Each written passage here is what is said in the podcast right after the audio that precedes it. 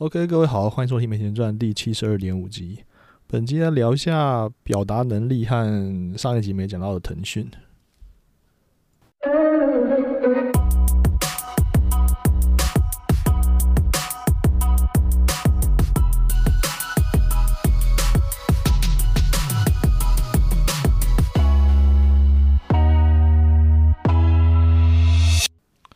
就是我，你知道做节目很好玩的地方，就是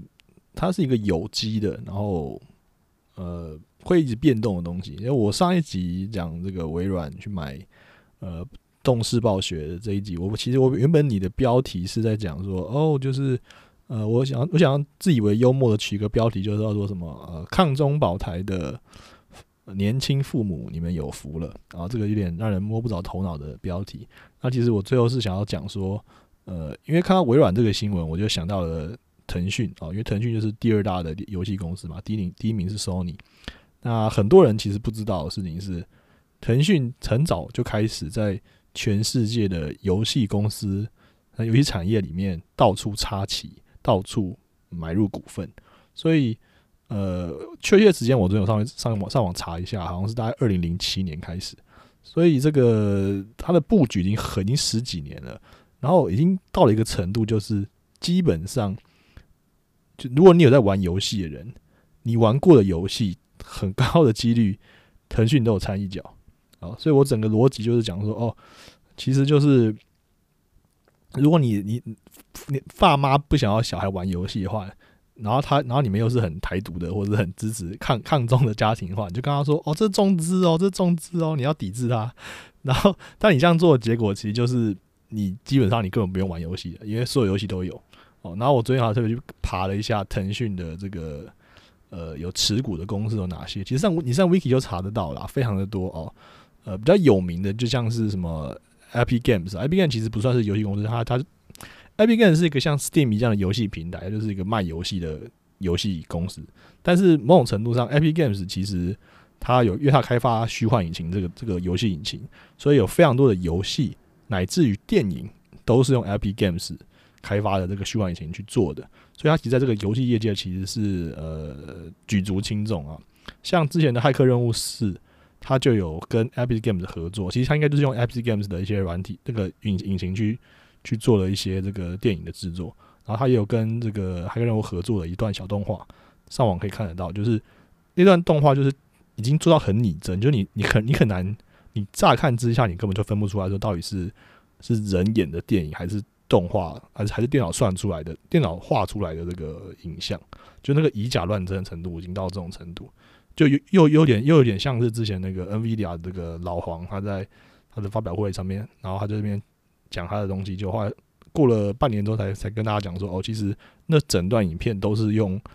呃电脑先把他这个人建模了之后，用电脑去重现他的他的样子。然后大家都被骗了，这样就是一个很 shocking 的一个技术。那那这个呃，腾讯投资的公司啊，其实它是投投投资跟收购啦，它连日本的公司都有投资。那其他比较有名的，像是呃呃 Ubisoft 或者说像其实被微软买这个呃动视暴雪，它也有它有它也有股份，但好像不多了，可能五趴之类的。然后呃，现在玩家都用 Discord 嘛，就是一个其实 Discord 就是一个。呃，我很早以前就跟我朋友聊过这件事，就是我觉得通讯软体就是这种从以前古早时代最早是什么 ICQ 啊，然后现在年轻人应该没有听过，没有不可能听过 ICQ 了，ICQ，然后后来微软的 MSN，然后雅虎的即时通，然后再到后来因为有了智慧型手机之后，开始有这个 Line，然后有这个 Messenger，国外有用这个 WhatsApp，然后再到后来的 Snapchat，然后再到现在的呃也很也很多人是用 Messenger 或是用 Instagram 的这个讯息来当做。当做这个沟通功能，然后连 iPhone 的话，还有 iMessage，也是不用钱的。那这些软体，就种种这些软体，还有哦，它还有 Skype 啦，Skype 也是一个很重要的语，可它比较偏语音类。哈，这些东西其实这么长久以来，你会发现它的服务其实它的功能其实大同小异啊。当然，它有一些突破点，可能说从从电脑转换到装置上面一类的，可是。它的本质目的就是让让你可以传讯息，然后还有后来可以传语音，然后有人有可能有一些特化的功能，比方说像 Line 就是很注重贴图的部分，但那其实是那其实是它的 feature 啊，它是那那它的特色，它可以传贴图，它就其实并不影响使用功能，就是基本上你最重要的功能还是传讯息，还是传文字。所以呃，Discord 我之前就看到有一个我在发我的那种，就是呃，它是算是其实有时候很奇怪。有时候你讲一个人说他这个创业家很奇怪，就是他其实已经创业好一阵子，可能好几年了，好几年了，五六年，公司已经上轨道了，但是你还是想不出来，就就是一个好像就就公司老板了，一个公司老板，然后他之前发了他二零二一年的去使用这些呃比较呃一些新用的服务的这个心得，然后其中就有提到 Discord，然后他就说，其实我也不知道这东西。跟以前用有什么不一样？对，但是现在用 Discord 就是潮哦。对，现在不管是币圈呐，还是这个 NFT 圈呐，什么圈，游戏圈呐，就是用 Discord。那事实上，呃，游戏游戏玩家呢，很早就有在用一些什么 RC 语音啊这些东西，就是用用来，因为你打团战的时候，你必你必须要有可以跟队友合作嘛，就是跟队友沟通嘛，所以你必须要语音功能哦，比打字你不太可能一，你你是一边在一边在打王，一边在开枪，你然后你。你还可以打字跟别人讲话，那那那真的是高手境界了哦。所以基本上都是用语音的。那语音的话，呃，很多有有一组机它其实也有做这个功能。然后电脑的话就是什么 RC 语音之类的哦。但是呃，总之这个腾讯也有投资啊。然后 Roblox 哦，就是前上集有讲到，就是其实 Roblox 在台湾基本上是不太红的啦。那在欧美是超级无敌红。然后后来因为它上去年上市了，然后在美股就是立刻也是一个引爆的，因为也是一个那种。万众瞩目的公司上上市上，然后就很多人开始吵，开开开讨论这件事。但是我虽然蛮早之前就知道这东西，但是我去玩了一下，我觉得呃，可能我年龄已经太大了，所以我就玩玩玩不太懂，就是我不太知道这个乐趣在哪里。也有可能是我本来就不是那种，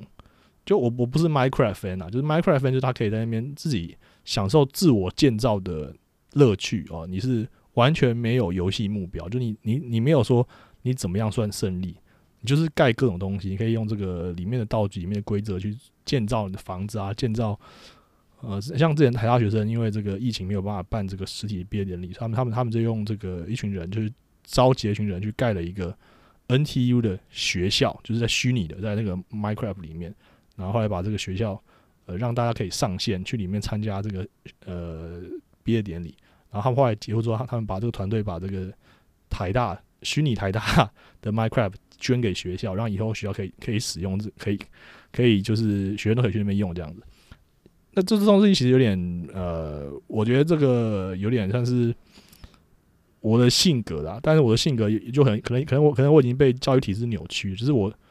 我我比较是目的，我比较我比较需要一个目的导向，就是我知道我要干嘛。我比较想我比较难说，就你你现在给我一个游戏，就像你给我一个小画家，你要我画什么都可以。我看这真的超难的。你如果跟我说你去画一匹马。我就会去学说，我就我就上网查说啊，怎么画马啊，然后要注意什么细节啊，什么。我这个功能导向人，但是如果你跟我说你画什么都可以，干我什么都不知道，我我什么我我不知道我要画什么，这就是一个悲哀的地方。那我觉得，呃，受过这个亚洲式教育的话，蛮蛮有可能会有这种这种这种问题。好，那总之我今天今天不是要讨不是要讨论我的问题啊。好，所以 Roblox 它也有投资啊，然后呃，Riot 啊，Riot 就是拳头社啊，就是很多人。应该都知道，就是我上集提到的英雄联盟，它是腾讯的旗下的公司，而且而且好像是一百趴持股哦。然后像 Supercell，Supercell 像之前的这个皇室战争啊、部落冲突这个游戏也是很有名，它本来是瑞典的公司，瑞典应该应该瑞典，然后后来被这个腾讯收购，所以腾讯就是不断不断的在收购这些游戏。那我这边在，然后它那个游戏公司，你上 Wiki 看的话，它其实。表列里面有呃，大概有三四十家吧，真的是超超多的。然后我就选了一些，因为你可能知道游戏，但不知道游戏公司是哪一家。然后我就我就列了一些比较有名的游戏，就是就反正你知道玩过这些游戏，以下这些游戏的话，你都算玩过腾讯腾讯有入有参与的公司。呃，部落冲突、皇室战争、流亡暗道、传说对决、奇妙人生、牧场牧场物语哦，之狼、枪弹辩驳、Don't Starve。尼尔自动人形，还有 Alan Wake 哦，心灵杀手，这些只是一部分而已。就是我已经挑完之后，我觉得一小部分，那还有更多的。因为腾讯这些腾讯买的这些公司呢，或者入股的这些公司呢，有些是上市，有些是没有上市的。因为上市的话，他们他们的股份未必会公开，所以其实你不太知道，就是到底腾讯有没有入资啊。所以腾讯对这个整个游戏业界的影响其实是举足轻重。然后就像我上一集讲的，每一次有宣布有团队宣布说，哦，我们就是拿到拿到这个腾讯的投资的话，通常玩家界都玩家都是一片哀嚎，因为大家都觉得说腾讯就是那种万恶的公司，就像就像其实很好玩，你知道吗？以以前如果说传出说微软去买了游戏公司的话。大家 也是一样的态度，就大家都觉得哦，干微软就是一个很超级 boring 的公司啊，就是你看你要开开发什么 Windows，还有什么 Excel，开发 Office、Office Word，就这种无聊办公室软体，这种这种公司怎么怎么可能可以做游戏业呢？可是你看，发现时间过了这么多年之后，现在呃微软去买那个暴雪动视，呃动视暴雪，大家会觉得说哦是好事。哦，是好事。如果这这几天有有有在看这个新闻，或者或说或说你你昨天听我讲的，你你去看相关的新闻，你会发现说现在大家的评论都是都觉得这是好事。啊，这是为什么呢？因为其实呃，我昨天因为篇幅关系说没有讲没有讲，就是因为动视暴雪这几年就是也是卷入很多纷争，就是负面信息信息很多啦。像比方说他之前，像我在关注的《炉石战记》，他之前就有发生所谓的供血问题，就是因为他们太过重视中国那边的市场。所以有有有做出一些呃争议性的裁决哦，就比方说比赛的时候有选手喊了这个呃光复香港时代革命，然后就被禁赛哦，然后像什么之类，就是在台这当时也是引起一些风波了。然后，但这个其实欧美玩家是不太 care 啊。老实说，台湾人常常会一直会台湾人因为呃，好了，我这样讲也不对，就是说，因为我们在我们身处在离中共产中国的最最前线的地方。所以，我们是每天受到这个不管是什么飞弹威胁，还是说这种话语的威胁，所以我们很敏感。但你必须要理解说，远在 那个海洋的另外一边的这个美国或欧或欧洲人，其实他们不会像我们一样那么 care 中国的事情，除非今天中国已经呃欺侮到他们家门口哦。这个概念大家要先理解，就是就像就好像就像你不会每次去 care 什么北韩今天在干嘛，因为。虽然北韩离我们也是很近，但是其实他他主要在对南韩恫吓嘛，他不会对我们，他不会在对我们叫嚣，所以其实导致我们也不太 care，就是类似这种感觉。所以其实你我们也像我们，或者说我们也不会去管什么哦，爱尔兰独立问题，关我屁事，就是就是这是英国那边那的问题嘛，就是。呃，大家都有一定的这个，你你的你的你能你能顾及到的范围啦，就是你的领域，你只能你只能你只能看守这一一部分领域，你不可能什么事都管哦。你基本上，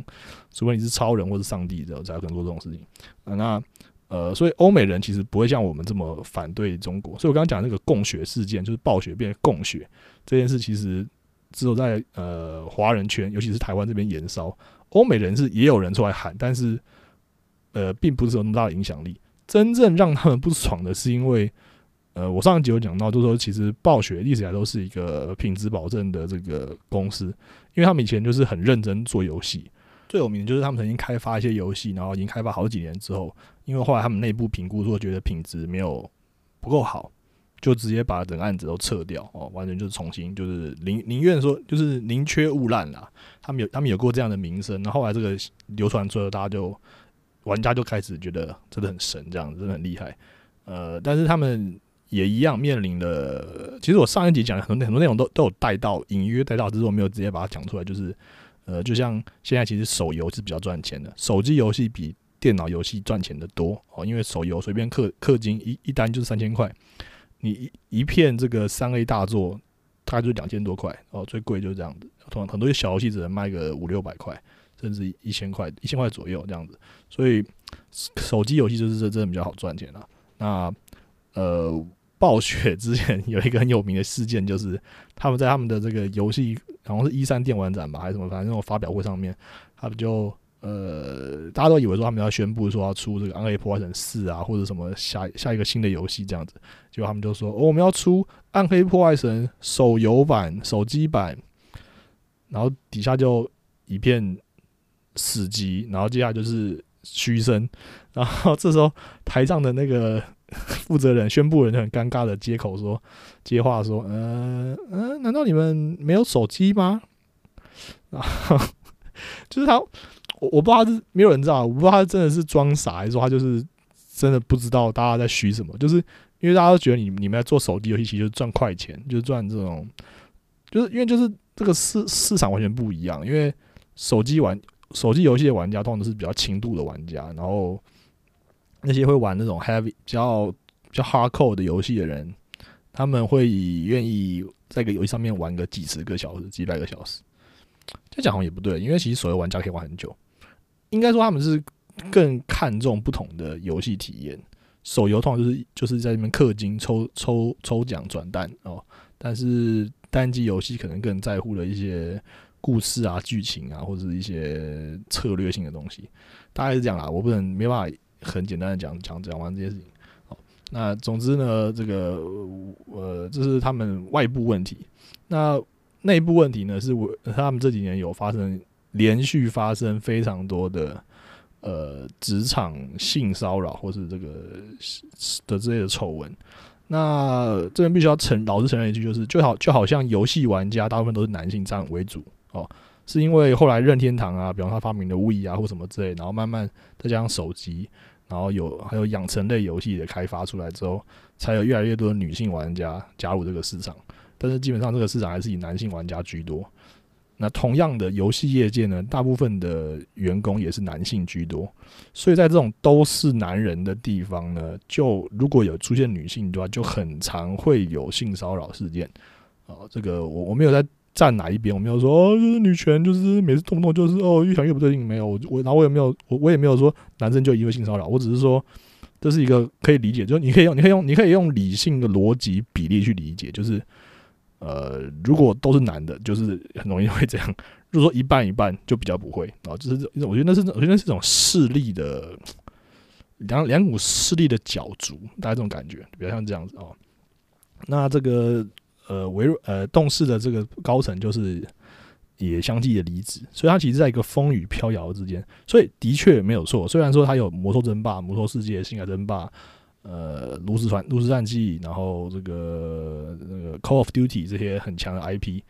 还有呃 Candy Crush 也很强啊，对。但是这公司的名誉其实是在走下坡的。然后这时候微软出来买它，很像一个英雄，很像个骑士，就是说你，因为你基本上大家都不相信这个公司可以自己改革，但如果你公司卖掉了，有一群就是人接手，然后通常就会把管理层都换一换，会大会大风吹。哦，或者换一批人啊，那这时候大家就开始可可能愿意重新相信这个品牌，所以其实这个这个交易呢，呃，在很多人的分析看来，然后我也我也看，我也我也是一样的看法，就是是算是双赢，就是说这个品牌其实已经有点，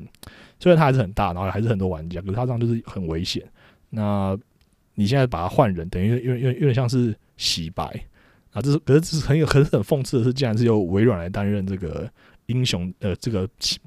白马王子、白马骑士的这个这个 这个角色，如果是二十年前的话，大家一定会觉得这个就是邪恶帝国。所以真的是风水轮流转啊！哦，这个很有趣。那腾讯现在就是一个比较负面的的的这个的这个角色，在游在游戏业界里面，基本上大家都觉得他就是在各种的无孔不入啦，无孔不入。像 Epic Games，它有四十趴的股权，所以。呃，像我都会去上面领这个免费游戏嘛。我知道很多人都很不很不耻这种行为，但我是觉得其实没什么差。而且，呃，很多人其实不了解。像我刚刚提到说，呃，腾讯投资很多公司，可是事实上，游戏公司的这个业业界的东西本来就很复杂。那很多时候，很多游戏其实大其实是外包的。就比方说，呃，比方说这个，我呃，暴雪还没有做手游之前。他可能就会先把他的手游、他的 IP，呃，借给或者说，或者说租给别人，去让他去开发手游，然后赚钱。然后或者说他就是直接外包给别人。因为事实上，像我刚刚提到那个被大家嘘的这个嘘声一一堆的这个《爱破坏神》的手游版，应该就是由中国的一个团队去去做，而不是暴雪自己做。因为中国团队其实对做手游是最强的。因为讲最更精准一点，就是其实你现在全世界玩的手游有超多都是中国人、中国的团队去代工的，就是他可能不是他自己的 IP，他可能去跟日本租租借，或是买一个呃某某个动画或者某一部漫画的作品的那个授权，然后他就可以开发游戏。像我现在玩的这个《灌篮高手》手游，它也是中国的呃这个团队做的，公司公司在经营的，所以基本上啊，你就算。不去玩那些你知道有中资的投资的公司，那也很有可能你玩的这个游戏其实是有他有投资的公司去代工的。所以基本上就是避不开啦，就是这个这个产业的钱就是绕来绕去、缠来缠去，所以你是不可能躲得掉的。基本上就是这样。我这个人其实我本来就很不喜欢这种什么抵制行为，我觉得很低能。像也有什么呃抵制林凤营、抵制沙小的，我觉得很智障。就是你要你要不买是你的事啊，但 没有没有必要道德绑架别人哦。对，就是事实上就是不可能啊。就像很多年前有讲过，呃，之前美国好多年前，美国有一个记者，他说那那时候就是已经那时候就已经中国就是世界工厂了，然后他就他想要尝试说，我一整年下来一整年。他们全家一家好像四口吧，我们所有人都不要用任何 Made in China 的东西，然后，然后，然后就做一个实验，然后就写一个报道这样子，然后后来后来发现他说非常困难，就是除了价格一定比较贵之外，你可能要开车开好几个 block 去很远的地方，然后去一个一个问询问店家说，你这个是 Made in China 吗？这个是 Made in China 吗？你这个东西，你的生活中所有的东西，什么杯子、桌子，什么就是。基本上，你他他他尝试说他他让他的生活中完全都 get rid of China 这样子，然后智商基本上是做不到的。所以这就是世界经济的问题啊，就是你东西都是大家流通这样子，所以基本上你很难避开啊。所以觉得反中是蛮低能的，就是你可以你可以反中共，但是不用反中国。哦，这两两两件事是分开。就像我之前有讲过，就是中国人民跟中国政府是不一样的。哦，所以其实不用混为一谈。好，那这集要讲另外一件事情是。呃，我昨天录完之后，诶，听有有，因为就礼拜三嘛，然后古埃古埃有更新，那古埃他就也有讲到这个微软收购动视暴雪的这个新闻，那我就我就去听了，听完之后我觉得蛮有趣的，因为呃，我发现了一个点就是，呃，他当然就是我我跟他切入角度当然是不太一样，因为我是一个比较漫谈的形式，那他他是比较偏投资的这个一些分析啊，那。很精彩啊，也很好听。但是我要讲，我我观察到的重点是，呃，因为这个新闻里面很大的标题就是微软花了六百八十七亿美金去买去买这个公司。那我我我在我的节目里面讲的时候，我的讲法是，我说，呃，大家如果知道有所谓的独角兽公司，就是被认为很成功的新创公司的话，它一般的判定标准是，呃，你的估值到十亿美金。所以说，这个这笔钱可以买。然后我说台湾有 Google 跟这个 A A P P I E 啊，它这两家公司是呃被认为有达有有达到这个这个水准的公司，所以台湾都产两家出来。然后根据这个标准呢，微软花的钱就是六十八六百八十七亿可以买六十八六十八家这种公司。哦，我是这样的这样的让大家去理解，因为我想要，因为我因为我其实很久以前就有这个感觉，就是其实人类哈对于这种大很大的数字是。没有概念的，呃，就好像呃，我我如果现在问你说一百万后面有几个零，呃，很多人答不出来啊。然后我自己也是很很不擅长这个，就是虽然我以前考试的时候数学算我还蛮不错的科目，但是我觉得我的数字感很差。然后后来看了这些投资学的书之后，呃，我发现我有点释然，就是说，因为有人在讲这件事，他说人类其实本来就很，我我们的大脑没有被设计来。处理这么复杂的东西，我们的我们的理性，我们的天然的东西，不是不擅长处理这么大的数字，所以当数字越来越大，到当上六百八十七亿这样的数字的时候，其实我们听到的时候，我们是没有感觉的，我们只知道说这很多很大一笔钱，但是我们并没有办法想象这个钱有多大。那我想到那我那时候想要在讲这个新闻的时候，我想要讲的就是让大家知道说大概是多大。啊，那时候我想到，就是因为 GoGo 在台湾算是蛮有知名度的嘛，就是那个电动汽电动机车，所以它就可以相当于说，呃，六十八家、六十九家电 GoGo 公司这样的呃规模。我只是一个很粗略的讲法，就让大家可以稍微近似的可以理解到是多大。但是呢，我后来听古埃之后，我发现他是他是怎么讲的呢？他是讲说，呃，微软用微软一年的。这公司一年的营收大概就是有这么多钱，所以等于说这公司这微软这公司只要只要只要营运作一年，他就有足够钱买下游戏业第三大的公司。然后我我听完就想说，干这个讲法真的很，就是我都觉得比我讲比我的讲法更具体哦。可是呃，我我我这边没有自夸，但是我觉得一定也有人听完他的讲法之后，觉得诶，其实我讲法比较具体。对，但我觉得这就是你对这个东西的产业，或者你对这认知的差异。因为对古玩来讲，他本来就知道说，呃，微软一年的收益是多少钱。那我不知道，因为我没有用我没有去记这个数字。那他在他在做投资，所以他比较熟，他他他应该是本来就知道这个数字，所以他一听到他一看到这个六百八十七的时候，他就可以立刻连接到说，哦，这就是呃这个数字小于微软一年赚的钱，所以其实微软一年就买得起了。哦，那我就没有这个知识，所以我我没有办法这样讲。那我的讲法就变成说，我去想我我能想到最贴近的东西，所以才会往那个十亿美金的方向去想，我那个那个独那个独角兽公司的方向去想。那这就是牵扯到表达能力的差异，所以很好玩。就是当他对这个产业，当你对这一件事越了解的时候，我觉得你能拿出一个更更 convincing、更或者说更具体的形象或者的的的描述方式。但是他这个讲法呢，对某些人来说又不够，反而是不够清楚。因为一定也有人是不知道微软是间多大的公司。虽然说我们一般人家里人都都是有用 PC，然后都有用过什么 Windows 啊、Office Office 之类的，可是你可能也不知道微软多有钱。但是呃，就像我上节课后面讲，就是其实他们真的他妈超有钱，就是 Apple，好像那时候好像有什么四千亿现金吧，美金现金。然后就是你想想看，就是呃，微软花六百八十七亿买的这个游戏公司嘛。才只只不过是他一年一年的营业营业收入，所以代表说，其实这些科技公司啊，Apple 啊、Google 啊、Facebook 啊、FANG 啊这些公司，他们如果今天想要进军任何一个产业，他可以随便随便就把那个产业里面的公司全部买下来。我说我是全部买下来，而且还花不到多少钱。就是可能你可能以为说哦什么 LV 什么他们，假如说今天苹果要进军名牌产业，你可能想说哦 LV 啊什么这个什么 Chanel 可能很大牌很大牌，但你可能买下去可能也也才也才只不过几十亿或几百亿美美金而已嘛。Apple 有四千亿美金，它就是它可以随便就买下来，所以这就是就是这个东西其实就是很夸张的一个概念，就是。科技公司就是有钱到这个地步，所以我我昨天上期才会最后才讲说，其实我我很难去，就是我知道这件事，但我很难去想象这件事实哦。但是你当然也可以知道说，为什么他们不会做这件事，是因为应该是类似于反垄断法。所以事实上，像这个现在这个这个微软买动视的这个交易啊，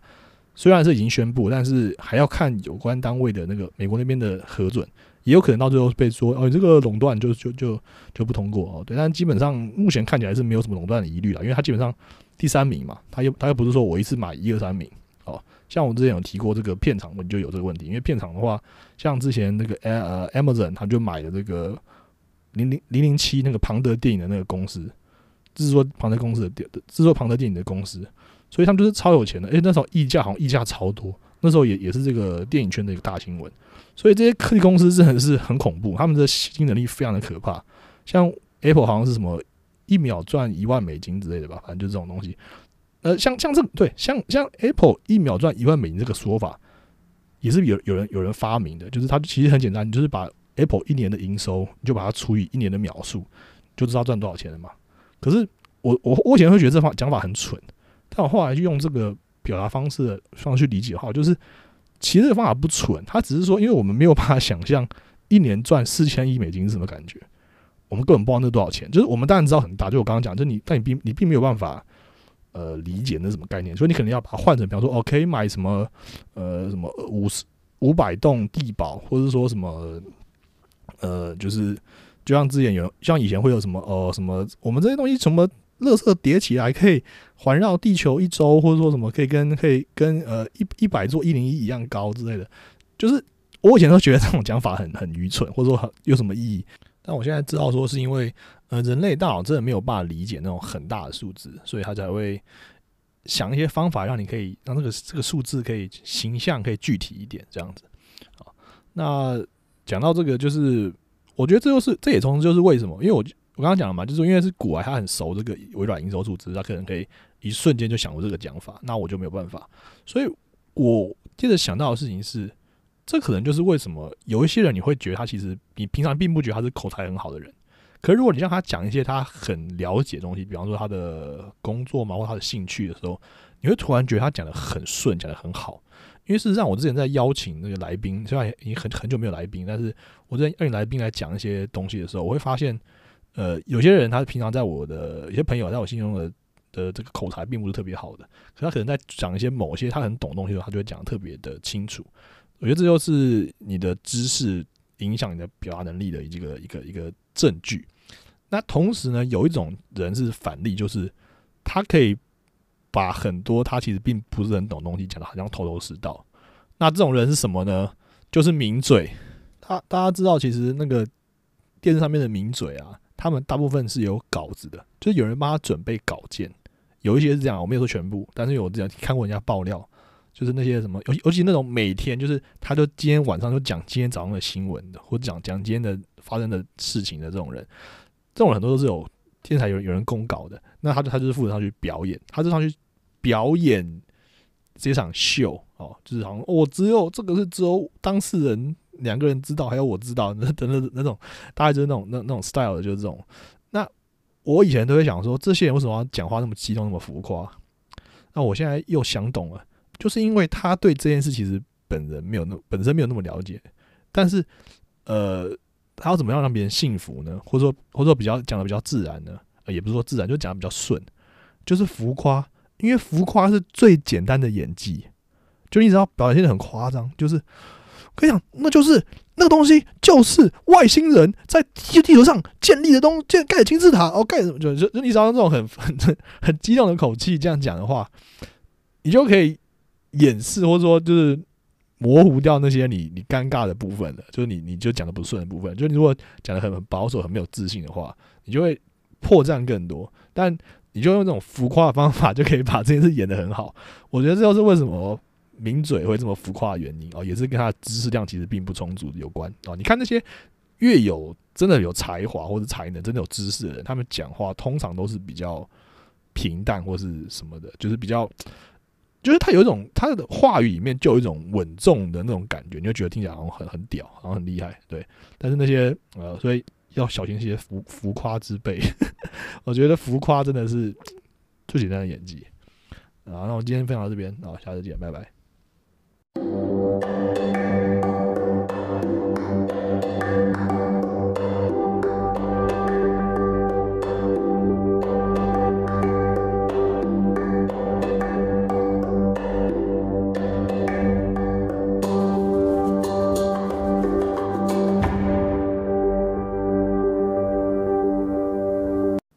其实我听到微软买这个动视暴雪的时候，我第一个想到就是腾讯，因为。呃，我讲过，再讲讲过了嘛，就腾讯是第二名的游戏公司，第一名是 Sony，现在全世界，然后第微软都是第，最后是第三名。那腾讯其实在二零零七年开始就开始布局全球的这些科技公，这些呃游戏公司，然后就入股一堆欧美的企业。因为事实上，呃，年轻一点的观众可能呃可能不知道，然后老一点观众老一点的这个父母可能呃怀念吗？就是当时很多人还是对电玩有非常深的这个成见。然后像是什么哦，就是发生枪击案，就是哦，你玩这种暴力血腥血腥电玩，才会想要去杀人。呃，没有，那跟那没关系，那那跟那真的没关系。而事实上，好像我记得研究显示说，你可以玩那些游戏来抒发那个压力，所以你反而可以是，可能你可能因为在游戏里面开枪杀人，你就不会想要上街杀人。我我不知道这个这句话有没有，我我印象中好像有这种研究，但是好像不是很确定。对，但总之就是这样，就就好像有人讲过嘛，什么 A A A 片可以。降低那个呃性犯罪率啊，类似像这种事，这应该是真的，这我还蛮 我还蛮相信是真的哈。类似的东西啊，那可是以前不是这样的，以前我成长的年代中不是这样，所以呃，游戏业界曾经有很惨的时候，所以其实，在可能我记得没有错，就就是在就是腾讯的时间里面抓的很准，就在零零零几年，就是二零零零到二零一零的这十年之间，有很多游戏公司都。濒临破产，而事实上，那个动视暴雪那时候也是曾经很惨过，他们是后来才重返荣耀。所以腾讯就在那个时候，就是我觉得他是掌握个非常好时机点去布局，去慢慢入股，然后甚至买下一些国外很知名的游戏公司或者或者工作室。那我觉得很不解的就是，明明他的布局已经这么成功，就他已经到了全球第二大的游戏公司的这种情况。中国政府却在这边，这时候去去年的这时候，去年的时候颁的法令来砸自己人的脚啊，就是禁禁止青少年沉迷游戏，什么每天每个礼拜只能玩一个小时之类的。然后还闹出什么我阿妈我阿妈半夜，因为他玩实名制嘛，然后实名制就是你要先刷脸或者刷身份证才能才能才能登录才能去玩，然后就会限时间。那成年人的话就不限，所以就就有人就什么哦，你就是什么阿妈帮孙子刷，然后让他去玩这样子，然后就会发生什么什么凌晨两点有什么六十岁老人在。玩那个传说对决，然后五五五杀还四杀对面这样子，说我阿妈我阿妈是不能很强吗？之类这种东西，这种笑话跑出来啊。总之，呃，我觉得很奇怪的事情是，以中国的习近平的或者是政府的眼光来看，腾讯应该是在帮他们去吸收布局在海外的，就是哎，我买下美的的公司，哎，这不是很荣耀的事吗？或者我就是。扩张啊，帝国中国帝国扩张啊，这样就往往外，这样不是很好吗？可是为什么你要打压呢？就很奇怪，你在打压国内的市场，那这样那这样的话，就算你没有打压他国外的好，你打压国内，它的本金什么的来源也会也会断掉嘛？因为事实上，呃，这些游戏游戏公司他们是互利互惠的公的的的的角色。像我刚刚前面有讲到说，腾讯有入股 UBsoft 跟那个呃动暴动视暴雪，所以他们有些游戏在中国发行的，就是由腾讯游戏去当代理商，那当代理商也也是可以很赚钱的，你知道吗？就是呃，有趣一件事情就是小 小 fun fact 啊，智冠科技，智冠科技就是当年在台湾代理呃那个魔兽世界的公司。就因为代言到代理到这一款游戏，让他现在是上市公司嘛，赚爆了。那时候那时候魔兽世界有多强，很多人是没有办法想象的哦。然后大陆的当时的代理魔魔兽世界的那公司叫做什么天网网易网易网易游戏，也是因为代理到魔兽世界，然后就让他妈赚爆了。你知道那时候魔兽世界好像是最高什么全球什么同时上线人数有什么三千万人之类的，就现在人没有办法想象这种事，就是很离谱。就是当你的以前的选择比较少的时候，就是会你的你的 fan 会高度集中到某些东西里面去。就像以前为什么会有什么唱片专辑可以卖什么一百万张？因为以前歌手没那么多啊。现在动不动就大家都是呃，就是自己上传影片到 YouTube 了，所以就不会那么资源不会那么集中。大概就这样了。